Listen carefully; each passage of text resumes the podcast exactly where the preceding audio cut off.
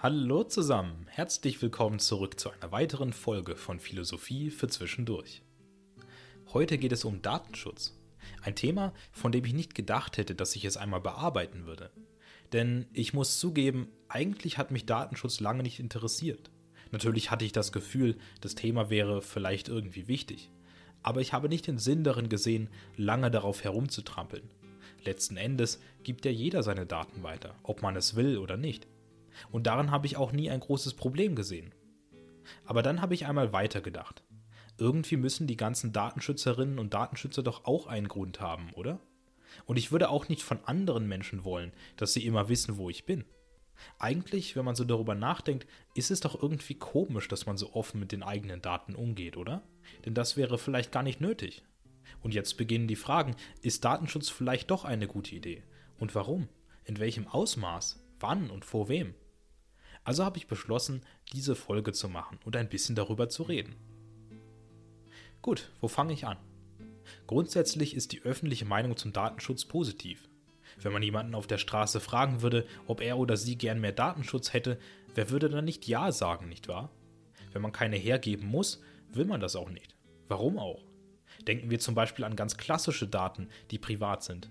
Der eigene Wohnort zum Beispiel. Man versucht normalerweise, die eigene Adresse bei sich zu behalten. Warum?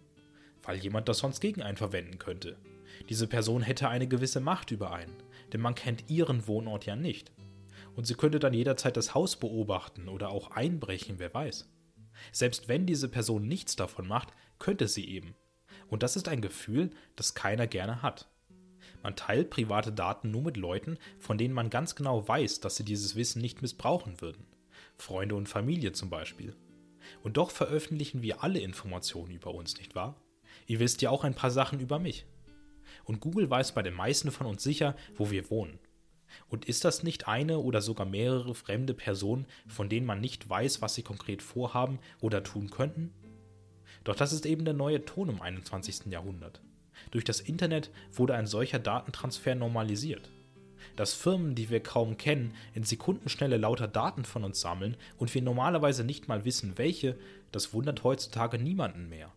Denn man sagt, Daten wären die neue Währung des 21. Jahrhunderts. Und irgendwie stimmt das auch, oder? Denn es ist komplett kostenlos, das Internet zu bedienen und über Google etwas zu suchen. Das ganze Wissen der Welt gratis. Und auch die ganzen Apps. Selten muss man überhaupt etwas zahlen. Und selbst dann vielleicht gerade mal einen Euro oder so. Wenn man darüber nachdenkt, ist das doch verrückt, oder? Aber man zahlt eben mit Daten. Und diese Daten werden dann an Werbefirmen verkauft. Firmen, die genau wissen, wofür sie bei uns werben müssen, damit wir bei ihnen kaufen. Und da ist dann das Geld. Die Frage ist, warum tun wir das? Wäre es nicht einfacher, mit Geld zu zahlen? Ja, das ist eben die Frage. Die meisten Menschen würden das Internet wahrscheinlich gar nicht benutzen, wenn es kostenpflichtig wäre. Denn die Sicherheitsbedenken gegenüber Datenmissbrauch von Firmen werden immer mehr fallen gelassen. Dadurch, dass wirklich jeder seine Daten hergibt und offenbar nichts passiert, macht man sich keine Gedanken mehr darum. Firmen sind ja auch nicht darauf aus, einem zu schaden, wozu auch. Nein, es geht ihnen natürlich um das Geld, wie immer eben. Und das verdienen sie nur, solange es uns gut geht und wir die Produkte in der Werbung auch wirklich kaufen können. Und die gesammelten Daten sind ja auch nicht so spezifisch, wie man denken könnte. Keine Firma hat Zeit, von jedem Individuum einzeln die Adresse, Lebensgewohnheiten und dunklen Geheimnisse herauszufinden. Die sind auch sehr viel weniger wert, als man denkt. Es geht vor allem darum zu schauen, wonach die Person sonst im Internet sucht, welches Geschlecht sie hat oder wie alt sie ist. Und dann kann man sie in eine Kategorie stecken und dafür Werbung machen. Dass ich ein Mann bin, wissen auch Leute, denen ich zufällig am Tag begegne. Das ist kein Geheimnis. Aber ich möchte auch einwerfen, dass man es nicht immer so genau weiß. Vielleicht gibt es schon Datenschützerinnen und Datenschützer unter euch, die innerlich aufgeschrien haben und ihr habt recht. Oft wissen wir gar nicht genau, was gesammelt wird. Aber diese Version ist allgemein akzeptiert. Das ist also der Stand, auf dem wir gerade sind. Firmen sammeln von uns einen gigantischen Datensatz und wir wissen oft nicht wie, wann und was. Doch es herrscht eine generelle Akzeptanz gegenüber dieser Entwicklung, weil sie uns Geld spart. Internetfirmen wie Google können durch den Verkauf unserer Daten darauf verzichten, für ihre Dienste Geld von uns zu verlangen. Und es ist schon verlockend, so zu bezahlen, oder? Denn wir alle sind reich. Wir alle sind Milliardäre, wenn nicht Billiardäre in der Währung Daten. Wenn das die einzige Währung wäre, könnten wir uns alles kaufen, was wir wollen. Und im Internet ist sie das. Aber wissen wir genau, was Firmen mit den Daten machen wollen? Und lasst uns nicht vergessen, sie brauchen sie eigentlich nicht alle unbedingt für ihre Werbung, oder? Klar, jetzt gibt es die Möglichkeit und Akzeptanz, dass alles gesammelt wird. Also wird es auch weiterhin getan werden. Aber die älteren Medien wie Fernsehen, Radio und Zeitung, die alle machen doch schon seit Urzeiten Werbung, oder? Vielleicht finanzieren sich Zeitungen noch durch den Kauf, aber ein Radiosender kann das nicht. Und früher gab es kein Internet. Man konnte höchstens kleinere Umfragen oder ähnliches machen, um herauszufinden, welche Zielgruppe denn so sein Sender hört. Und dann halt für diese Leute Werbung schalten. Ein sehr gut einsehbarer Weg. Denn hier werden die Leute direkt gefragt, einfach auf einem Zettel das auszufüllen, was sie von sich preisgeben wollen. Wieso also sollten wir unsere Daten hergeben? Und wie wichtig ist es, ob wir das tun? Denn wenn es egal ist, spielt es ja keine Rolle. Wir werden uns in dieser Folge von Staaten zu Firmen hangeln. Wieso Staaten? Weil Firmen sehr lange gar nicht die Macht gehabt hätten, so viele Daten über Menschen zu erheben. Staaten haben jedoch in der Geschichte der Menschheit ständig die Möglichkeit gehabt, stark in die Privatsphäre einzugreifen. Natürlich sind das zwei unterschiedliche Phänomene, doch vielleicht können wir da eine Brücke schlagen. Ich möchte mit euch heute wieder einmal mit Platon und dem Staat anfangen. Es ist fast schon ein komischer Running Gag, dass ich ständig dieses Buch zitiere. Glaubt mir, lest es einfach mal, dann versteht ihr warum. Aber nein, zu absolut jedem Thema passt Platon dann auch wieder nicht. Und auch hier hat er nicht so viel zu sagen. Aber ich finde gerade das ziemlich bedeutsam. In Platons Staat gibt es nämlich keine Trennung zwischen der Privatsphäre und der Öffentlichkeit. Sie ist gar nicht erst Thema, weil ohnehin alle Aktivitäten gesteuert werden. Platons Staat ist wie ein gewaltiges Projekt, an dem jeder mitarbeiten muss. Wie eine große Familie, in der man mithilft, anstatt nur für sich zu sein. So soll zum Beispiel jeder Person ein Beruf zugeschrieben werden, den diese dann ausführen muss. Platon sagt zwar, dass man die Menschen dafür auswählt, die am besten dafür geeignet sind und dann vielleicht auch Lust darauf haben, aber eine freie Wahl ist nicht vorgesehen.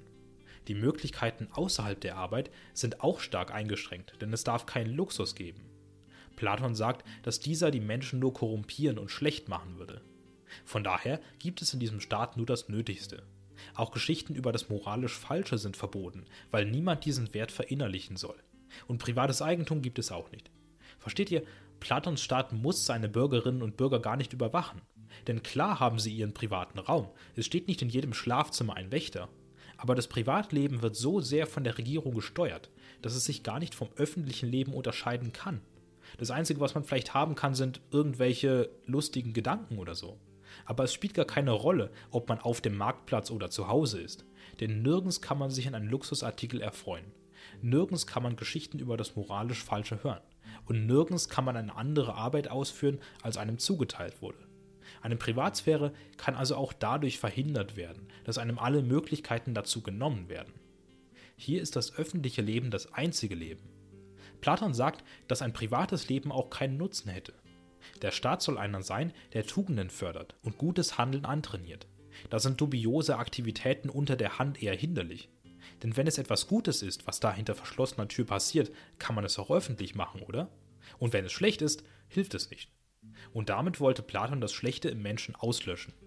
Wie wir wissen, ist das auf diese Weise aber leider nicht möglich. Dazu könnt ihr gerne meine Folge namens Was ist die richtige Regierungsform hören. Platon sagt nun also, dass es gar keine Privatsphäre braucht und geben darf. Alles, was man tut, soll öffentlich stattfinden, damit man nicht vom rechten Pfad abkommt. Ein privater Raum wäre für ihn nur eine Flucht in das Korrupte, Schwache und Falsche. Was eine radikale Position, nicht wahr? Doch was sagen andere Philosophen dazu? Eine starke Gegenposition kommt von der Philosophin Hannah Arendt. Sie ist der Meinung, dass die Privatsphäre in jedem Staat essentiell ist, nicht nur um der Menschen willen, sondern auch für einen besseren Staat. In ihrem Werk Vita Activa oder vom tätigen Leben teilt Arendt alle menschlichen Tätigkeiten in drei basale Kategorien ein. Arbeiten, Herstellen und Handeln. Arbeit ist die körperliche Arbeit, die man in jedem Moment verrichtet, das Überleben. Dazu gehören alle basalen Instinkte wie Essen, Schlafen oder die Fortpflanzung. Das Herstellen umfasst alles, was einem das Überleben einfacher oder erträglicher machen soll. Dinge wie Hobbys, Aktivitäten mit Freunden oder auch einfach das Wohnen in einem Haus. Es ist eine Form von Luxus, persönlicher Freude, ein Ausdruck der Freiheit und sozialem Leben. Und dann gibt es eben noch das Handeln. Das ist überhaupt der Mittelpunkt dieser Philosophie und umfasst das erwähnte tätige Leben oder Vita activa. Handeln ist nach Arendt nämlich immer öffentlich und oft politisch. Dazu gehört zum Beispiel Aktivismus oder politisches Engagement. In den heutigen Zeiten zählt da sogar noch mehr dazu, jeder Insta-Post zum Beispiel. Oder eben dieser Podcast. Das ist Handeln. Und hier sieht man dann schon die Unterscheidung, die die Philosophin macht. Die Arbeit und Herstellung gehören zum Privatleben, das Handeln zum öffentlichen Leben. Und das ist keineswegs irgendeine künstliche Einteilung, sondern ganz natürlich. Die Privatsphäre des Menschen ist nämlich deshalb verdeckt, weil es eine tierische Seite ist. Denn diese teilen wir mit der Tierwelt. Jedes Tier muss nämlich überleben und hat basale Instinkte, das ist klar. Und auch die herstellende Ebene ist ihnen nicht fremd. Nicht jedes Tier kann ein wirklich nennenswertes Sozialleben haben. Doch einen gewissen Wunsch, sich das Leben leicht zu machen, haben sie alle. Und auch das ist ja ein Urinstinkt. Man will immer seinen Trieben nachgehen. Und da ist jede Hilfe willkommen. Das Handeln ist dagegen unsere menschliche Seite, denn kein Tier kann handeln. Es ist etwas, das nur zwischen Menschen stattfindet und nicht so sehr mit den Trieben zu tun hat. Es ist nämlich für die Öffentlichkeit gedacht, um politische Gegebenheiten zu ändern oder eben viele andere Menschen zu erreichen. Und deswegen müssen diese Bereiche streng getrennt werden. Hannah Arendt ist der Meinung, dass wenn das nicht passiert, jeder Staat irgendwann zugrunde geht. Denn es muss erst jeder Mensch überleben können oder ein angenehmes Leben haben, um überhaupt darüber nachdenken zu können, was politisch gut wäre. Man muss sich doch erst um sich selbst kümmern, bevor man in die Öffentlichkeit geht. Jeder dieser Schritte baut nämlich aufeinander auf. Die Arbeit ist wichtig, weil sie die ganze Biologie des Menschen ausmacht. Die Herstellung ist wichtig, weil sie uns glücklich macht. Und der Rest davon ist, was vom Handeln kommt. Unsere exklusiv menschlichen Errungenschaften, Entscheidungen und Gesetze. Und deshalb müssen diese Bereiche getrennt und geschützt werden. Das Problem mit der Veröffentlichung der Privatsphäre ist, dass sie nicht für die Öffentlichkeit gedacht ist. Und nicht nur das, sie bringt niemanden weiter, denn das ist nicht ihr Ziel. Für einen politischen Diskurs kann sie nicht verwendet werden. Alles, was man damit erreichen würde, ist Manipulation. Denn es ist der Ursprung unseres Handelns, eine sehr empfindliche Stelle in unserem Sein. Denn wenn man da eingreift, kann man entweder komplett verhindern, dass wir überhaupt handeln, oder man kann das, was wir öffentlich tun, einem fremden Willen beugen. Und wie die Philosophin sehr gut weiß, ist genau das im Dritten Reich in Deutschland passiert. Okay, eine kurze Zwischenzusammenfassung an der Stelle. Ich weiß, es ist noch sehr früh in der Folge und keine Sorge, es geht noch sehr viel weiter. Aber wir haben von Platon und Hannah Arendt zwei Positionen dazu bekommen, wie wichtig die Privatsphäre gegenüber dem Staat ist. Sollten Menschen einen Raum bekommen, der nicht kontrolliert oder überwacht wird? Nun, Platon sagt nein. Der Staat gibt genau den Weg vor, auf dem man gut und moralisch ist. Warum sollte man davon abweichen? Ein privater Raum ergäbe überhaupt keinen Sinn, weil man entweder genau dasselbe tun würde wie in der Öffentlichkeit oder etwas Schlechtes, was ohnehin nicht getan werden sollte. Aber hier spricht Hannah Arendt entschieden dagegen. Sie teilt menschliche Tätigkeiten in drei Felder ein: Arbeiten, Herstellen und Handeln. Arbeiten ist der körperliche Akt, am Leben zu bleiben. Das Herstellen ist dazu da, unser persönliches Überleben angenehmer zu gestalten. Und das Handeln ist eine öffentliche, oft politische Tätigkeit. Während Arbeit und Herstellen eher tierisch anmuten, ist das Handeln die einzig wirklich menschliche Tätigkeit. Und damit muss ersteres als privates Gebiet geschützt werden. Denn nichts, was von da kommt, braucht man für die Öffentlichkeit. Wir wollen Staaten haben, die rational von Menschen geführt werden, nicht von Tieren. Und diese Seite macht uns natürlich auch verletzlich, weil sie der Ursprung unseres Handelns, also unserer eigenen menschlichen Seite sind. Man kann fast sagen, es ist der Ursprung zu uns selbst.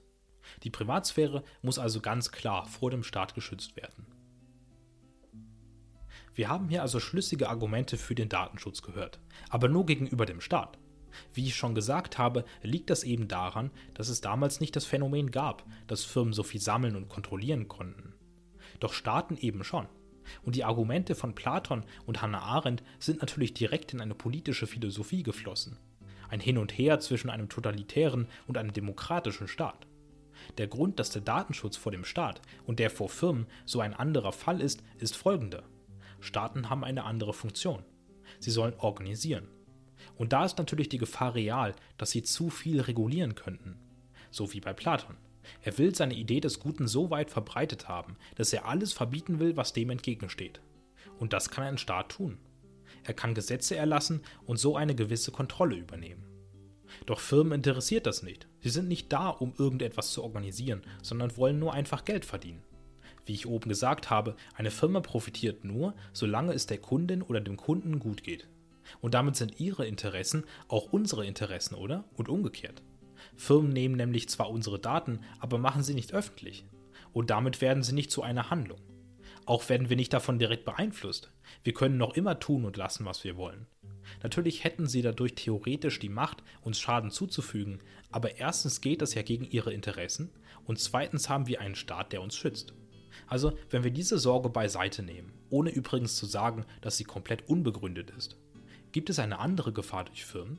Könnten sie uns unsere Freiheit nehmen, wie es der Staat könnte?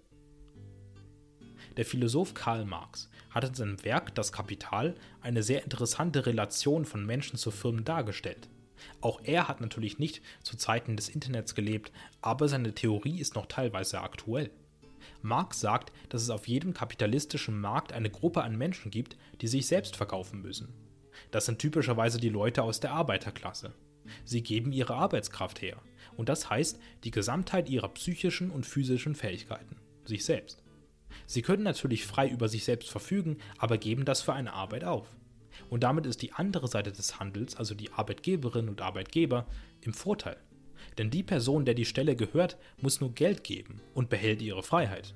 Diejenige, die arbeitet, bekommt zwar wenigstens auch ein bisschen Geld, verliert aber ihre Freiheit. Geld ist eben ein anderes Zahlungsmittel als die eigene Freiheit. Es ist distanziert, es existiert überall auf dem Planeten und erfordert nichts, es herzugeben. Also entsteht ein Gefälle zwischen den beiden Seiten. Man sieht es auch bei der Bewertung der Arbeit. Die Arbeiterin oder der Arbeiter sieht sich die Stelle an und schaut, wie die Bezahlung ist, was gefordert wird und wie die Zustände aussehen. Auf der anderen Seite dagegen schaut man sich die Person selbst an. Wie viel kann sie leisten? Wie gut ist sie? Wie lange lebt sie noch? Ist sie gesund? All diese Dinge eben. Der Mensch wird zur Ware. Und hier geschieht eben der Eingriff in die Privatsphäre. Denn um möglichst genau zu wissen, ob sich die Person eignet und da sich die Person komplett verkauft hat, kann sie nun auch komplett ausgelesen werden. Also zunächst möchte ich einwerfen, dass es in dieser Folge nicht um den Kapitalismus oder Kommunismus geht. Ich nehme Marx Beschreibung für das Marktverhältnis, das wir kennen, aber wir schauen uns den Rest seiner Theorie nicht mehr an. Natürlich gibt es aber inzwischen auch Arbeitnehmerrechte und viele Zustände der damaligen Zeit existieren nicht mehr. Also darum geht es nicht. Marx Theorie passt nämlich sehr gut zu dem Verhältnis vom einzelnen Menschen zu digitalen Anbietern. Denn wir können hier beobachten, dass man als Mensch tatsächlich wieder zur Ware wird. Anstatt dass wir nämlich für die Dienste mit Geld zahlen, geben wir uns selbst her. Und zwar in Form unserer Daten. Wir bekommen zwar dafür auch, was uns versprochen wird, aber die Firmen, die dahinter stehen, machen um ein Vielfaches mehr Geld als wir. Und der Punkt ist, dass sie ihre Daten behalten können. Und genau wie die Arbeiterinnen und Arbeiter des 19. Jahrhunderts werden auch wir genau berechnet. Welche Daten eignen sich für welche Werbung? Und wer weiß, wenn wir nicht aufpassen, bekommt sie eine Person in die Finger, die sie lieber nicht sehen sollte. Was machen wir dann? Es waren ja private Daten. Oder auch nicht. Denn wir haben unsere Freiheit in dem Moment aufgegeben, an dem wir uns an die entsprechende Firma verkauft haben. Doch was meine ich hier eigentlich mit Freiheit? Es ist ja nicht genau dasselbe Verständnis, das Marx hatte. Er hat davon geredet, dass die Arbeiterklasse dazu gezwungen wurde, stundenlang zu arbeiten und nicht kündigen konnten. Auch wurden sie schlecht bezahlt und ihrem Elend überlassen. Das sind alles Sachen, die digitale Firmen nicht direkt machen. Ich möchte an dieser Stelle aber einen weiteren Philosophen zitieren, um ein bisschen Klarheit zu schaffen. Und zwar Harry G. Frankfurt in Willensfreiheit und der Begriff der Person. Das zitiere ich auch sehr gerne. Er sagt, dass die wahre Freiheit aus Handlungsfreiheit und Willensfreiheit besteht. Unter Handlungsfreiheit versteht man, das tun zu können, was man will. Diese Freiheit kann man nicht nur als Mensch, sondern auch als Tier haben. Wenn ein Tier Hunger hat, will es etwas fressen. Und wenn es gerade zufällig etwas da hat, kann es genau das tun und ist damit handlungsfrei. Das Tier kann nämlich auf Basis seines Instinktes aussuchen, ob es jetzt fressen will oder später. Und wahrscheinlich wird das Ergebnis jetzt sein. Beim Menschen ist es dasselbe. Wenn man Hunger hat und etwas zu essen im Haus ist, ist man frei, das zu essen. Oder es eben zu lassen. Aber was wir Menschen noch zusätzlich haben, ist die Willensfreiheit. Wir haben die Freiheit zu wollen, was wir wollen. Und wenn wir gerade zufällig eine Diät machen, könnten wir uns auch sagen, dass wir eigentlich gar nicht essen wollen und es dann unterlassen. Das ist die Willensfreiheit. Und in diesem Beispiel wäre man auch handlungsfrei und damit so frei, wie man nur sein kann. Jetzt könnte man einwerfen, dass man aber noch immer in einem gewissen Sinne gebunden ist. Und das stimmt auch. Der Instinkt zu essen existiert auch bei uns. Und wenn es ihn nicht gäbe, würde sich gar nicht die Frage stellen, ob man etwas essen sollte. Wären wir also erst dann frei, wenn wir quasi unsterblich wären? Nein, denn Freiheit kann nie unbegrenzt sein. Frankfurt sagt, dass jeder menschliche Wille auf einer Basis entstehen muss, einem Instinkt zum Beispiel. Die Person aus dem Beispiel würde ihre Entscheidungsfreiheit gar nicht erst haben, wenn sie gar nicht essen müsste, um zu überleben. Und wenn sie auf der anderen Seite auch keine Diät bräuchte, um dünn zu bleiben. Versteht ihr? Sie wäre frei vom Hunger und der Diät, hätte aber auch keinen Willen mehr. Ohne Einschränkung gibt es nämlich keinen Mangel. Ohne Mangel keinen Willen, den Mangel zu beseitigen. Ohne Willen, den Mangel zu beseitigen, keinen Willen. Ohne Willen keine Willensfreiheit und ohne Willensfreiheit keine komplette Freiheit. Noch nicht einmal handlungsfrei wäre man. Denn wenn man keinen Willen hat, kann man auch nicht das tun, was man will. Wenn man also komplett frei wäre, wäre man komplett unfrei. Schon paradox, nicht wahr? Doch, okay. Kehren wir zu den digitalen Firmen zurück. Warum erzähle ich euch das? Denn eigentlich haben wir durch die neue Technik sogar umso mehr Handlungsfreiheit, oder? Wir können im neuen Jahrhundert immer öfter und einfacher das tun, was wir wollen. Zum Beispiel zu jeder Zeit an jedem Ort mit unseren Freunden reden. Oder zu jeder Zeit an jedem Ort auf das gesamte Wissen der Menschheit zugreifen. Und ich kann meinen Podcast an euch alle senden, ohne lange dafür zu warten. Sind wir also nicht eigentlich sogar noch freier geworden, seit es das Internet gibt? Doch was ist dann mit der Privatsphäre? Denn das ist das Problem. Dadurch, dass diese so oft verletzt wird, haben alle möglichen Firmen genaue Informationen über einige unserer Präferenzen. Das, was wir gerne machen. Und natürlich kaufen würden. Und so wird genau ausgesucht, welche Dinge uns bei einer Suche im Internet vorgeschlagen werden. Man kennt das zum Beispiel durch den YouTube-Algorithmus. Man bekommt ständig die Videos wieder angezeigt, die man sich schon angesehen hat. Oder eben welche in der Art. Oder die berühmte Twitter-Blase. Man hat eine gewisse Meinung und die ist zum Beispiel, dass die Erde flach ist. Da man diese also hat und nur Leuten folgt, die das auch glauben, bekommt man nur diese Meinung angezeigt. Und dadurch denkt man irgendwann, dass einem eigentlich jeder zustimmt, weil man keine Widerworte sieht. Und dadurch denkt man irgendwann, dass einem eigentlich jeder zustimmt, weil man keine Widerworte sieht. Was hat das aber mit unserer Freiheit zu tun? Naja, unser Wille wird hier manipuliert. Denn dadurch, dass wir nur immer unsere Meinung oder unsere zuletzt angesehenen Videos sehen, wollen wir auch nur noch das. Es ist nicht so simpel zu sagen, dass die Leute eben lieber bestätigt als belehrt werden wollen. Vielleicht will man ja auch lernen. Vielleicht schämt man sich, wenn man irgendwann herausfindet, dass man eigentlich falsch lag. Man weiß nicht immer genau, was man eigentlich will. Und ein Wille kann sich auch ändern. Aber solche Firmen haben eben einen Zugriff auf unsere tierische Seite, unsere Arbeit und Herstellung. Und das ist ja die Anleitung zu unserem menschlichen Selbst, unsere Willen und Handeln. Und was diese Firmen nun tun, ist, dass sie frei selbst daraus interpretieren, was wir wohl wollen. Oder sie sagen uns, was wir wollen sollten. Etwas, das eigentlich unsere Aufgabe wäre, nicht wahr? Und ihre Interpretation betrifft ja außerdem nicht unsere gesamte Person, denn sie kennen uns ja doch gar nicht. Es werden nur gewisse Daten gesammelt und das Ziel ist es auch, Geld zu machen.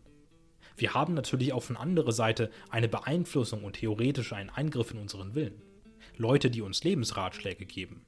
Der Unterschied, wir entscheiden selbst, was diese Leute über uns wissen sollen. Sie kennen uns in der Regel besser. Wir fragen danach. Und wir wissen, was sie über uns wissen. Das alles fällt bei den Firmen weg. Diese kennen nur unsere kommerzialisierbaren Daten, lesen davon ungefragt ab, was sie haben wollen und das auch noch heimlich. Und dadurch ergibt sich ein zirkulärer Kreislauf.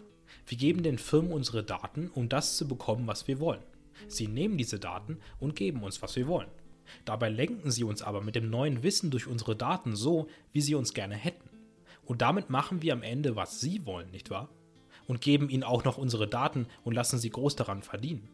Und deswegen gibt es eigentlich den Datenschutz. Damit wir nicht einfach so manipuliert werden können. Denn nur unser Handeln ist das, was wir wirklich in der Öffentlichkeit und fremder Hand haben wollen. Denn darüber haben wir schon entschieden. Das haben wir ausgesucht und dahinter stehen wir. Alles andere ist ohne Erlaubnis unantastbar. Doch auf der anderen Seite muss man natürlich eine Abwägung machen. Wie sehr wird der Wille tatsächlich gelenkt? Denn letzten Endes sind wir ja noch immer frei denkende Wesen. Diese Fähigkeit kann uns nicht so einfach abgenommen werden. Und auf eine größere Handlungsfreiheit will man sicher nicht verzichten. Ich denke, dass es eine gute Idee ist, immer mal wieder in sich zu gehen und zu überlegen, was man eigentlich selbst will. Tut man wirklich gerade das, was einem die eigene Intuition sagt? Oder folgt man dem Willen einer anderen Person? Denn wenn man das nicht tut, ist die eigene Freiheit auch nicht eingeschränkt. Bedenken über die eigene Sicherheit kann man dagegen wohl nie komplett beseitigen. Das ist eine Sache des Vertrauens. Also, wozu brauchen wir Datenschutz? Vor dem Staat sollten wir unser Privatleben schützen, damit es seine organisatorische Aufgabe nicht zu sehr ausweitet. Das zeigt uns Platon. Seine Meinung über das menschlich Gute hat viel Richtiges, aber sein Staat bleibt totalitär und nicht praktizierbar.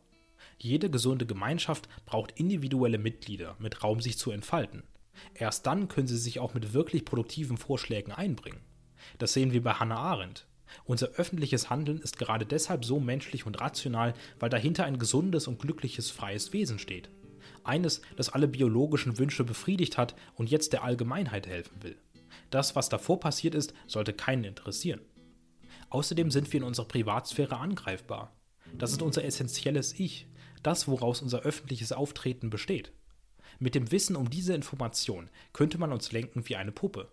Und deswegen müssen wir uns auch vor den Firmen nachnehmen. Denn selbst wenn sie nicht auf dieselbe Weise unsere Freiheit beschränken können wie Staaten, haben sie ihre eigenen Methoden. Dadurch, dass sie Informationen unserer tierischen Seite ablesen, könnten auch sie uns manipulieren. Nicht indem sie uns zwingen, uns entsprechend zu verhalten, sondern indem sie uns einreden, dass wir doch eigentlich genau das wollen, was sie wollen. Ein bisschen können wir uns schon Karl Marx Rat zu Herzen nehmen, uns vor Firmen in Acht zu nehmen.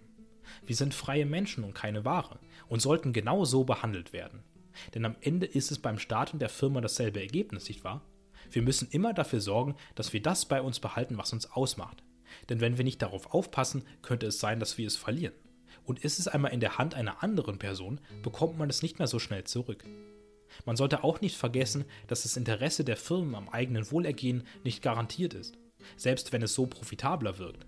Und wenn sie gehackt werden und die Daten gestohlen, weiß man überhaupt nicht mehr, wo sie sind und was mit ihnen getan wird. Und doch darf man nicht zu streng sein.